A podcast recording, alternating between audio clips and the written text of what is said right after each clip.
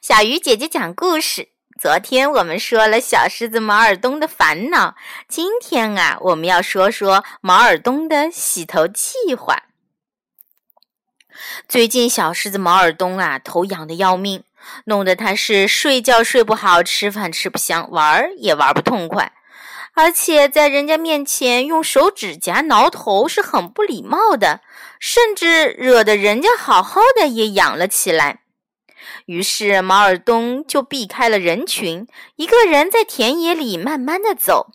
风很柔和的吹过来，吹眯了毛尔东的眼睛，吹痒了毛尔东的头。哎，好吧，反正没别人，毛尔东尽情的挠吧。这时候，医生老庙刚好经过，他从眼镜片上面看看毛尔东，问：“你一个人在这里干什么呀？”毛尔东想问老庙：“既然戴着眼镜，就得透过镜片看人吧？为什么偏偏要将眼睛从眼睛上边掏出来望他？”哎呀，可是头实在太痒了，顾不上问这个。他抓住老庙说：“老庙，老庙，我的头好痒，好痒哦！”老庙凑近毛尔东的头一看，呵。春天里皮肤病多，恐怕是得了皮肤病吧？老庙边说边翻开了毛尔东的头发看了看，忽然笑起来：“嗯，我头上有什么好笑的东西吗？”毛尔东不明白的问。老庙摇摇头说：“可真看不出，你相貌堂堂，却不爱洗头。你大概一个月没洗头了吧？”毛尔东正想说。我是刚说这两个字就捂住了嘴，因为老庙已经大踏步的走远了。马尔东小声的嘀咕道：“我去年春天洗头了呀。嗯，听老庙的话，好像他最多半个月就洗一次头。哎呦，实在太讨厌洗头了。”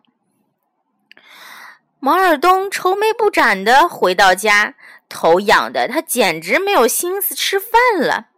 他从旧书包里掏出一本破本子，还有一截铅笔头，在破本子上歪歪斜斜地写了几个字：“毛尔东的洗头计划。”写完这几个字，毛尔东咬着笔头，趴在桌上是苦思冥想：什么时候洗头呢？明天不行。明天距离今天太近。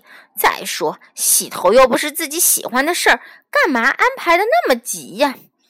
要不后天吧？后天上午不行不行，后天下午也不行也不行。哎呀，要不干脆后天夜晚月亮出来的时候再洗吧。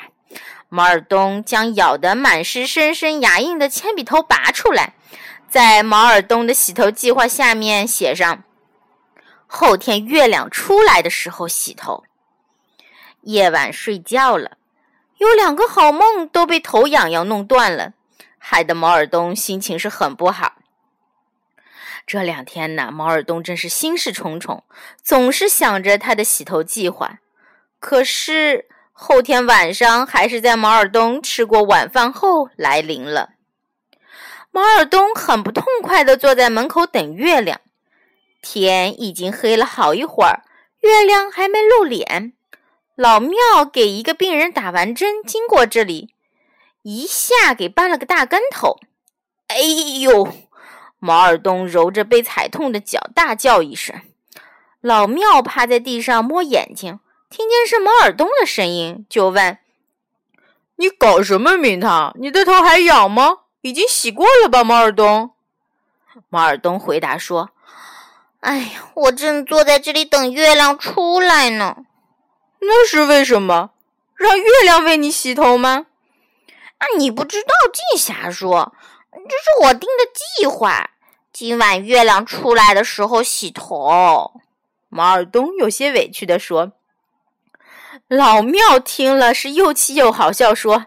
去你的吧，毛尔东！天气预报上说这半个月内都是阴雨天，哪会出什么月亮呀？真是活见鬼的洗头计划！老庙背着医药箱，磕磕绊绊的走了。原来半个月都不会出月亮，嘿嘿！毛尔东的心情顿时轻松起来，还愉快地唱起了歌。回到屋里，他用笔头划掉了“后天月亮出来的时候洗头”这行字，重新写上“半个月后月亮出来时洗头”。半个月很快过去了。月亮真的挂在了天空。毛尔东在月亮出来之前，已把破本子塞进了老鼠洞，这样他就觉得自己从来没定过什么计划，不用再想洗头的事儿了。不过这些天，毛尔东的头是越来越脸，随便一捋，头发都开始往下脱落。这样下去，毛尔东会不会变成个秃顶啊？秃了顶的小狮子该有多难看！哎，还是去找老庙买一瓶保发水吧。毛尔东担心起来。老庙呢，先看看毛尔东的头，一句话也懒得说，就把他推到了门外。毛尔东觉得好没面子哦，坐在田野里哭起来。哭着哭着，他在心里又定了个计划：只要回家，必须洗头。这个计划刚定好，毛尔东就觉得两腿沉重，再也不想回家了。他就坐在田埂上，不知什么时候天空布满了乌云，要下大雨了。回家吧，毛尔东问自己。嗯，自己又摇摇头。不一会儿，豆大的雨点砸下来，毛尔东不在乎，闭着眼睛，随便雨点怎么淋他。老庙呢，在家里一会儿左眼跳，一会儿右眼跳。越想越觉得刚才自己对毛尔东有点粗鲁了。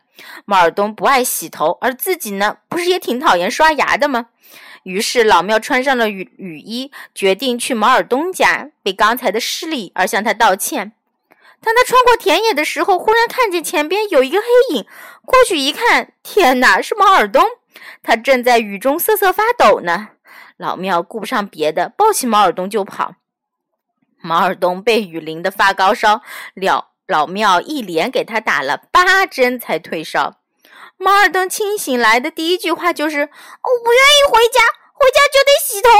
我刚定的计划。”老庙从眼睛上边望着毛尔东，笑嘻嘻地安慰他说：“放心吧，这下你不用洗头了，大雨已经把你的头发洗得干干净净了。”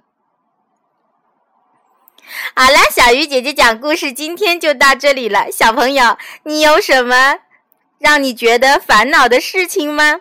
小狮子毛耳东是讨厌洗头，老庙是讨厌刷牙，你呢？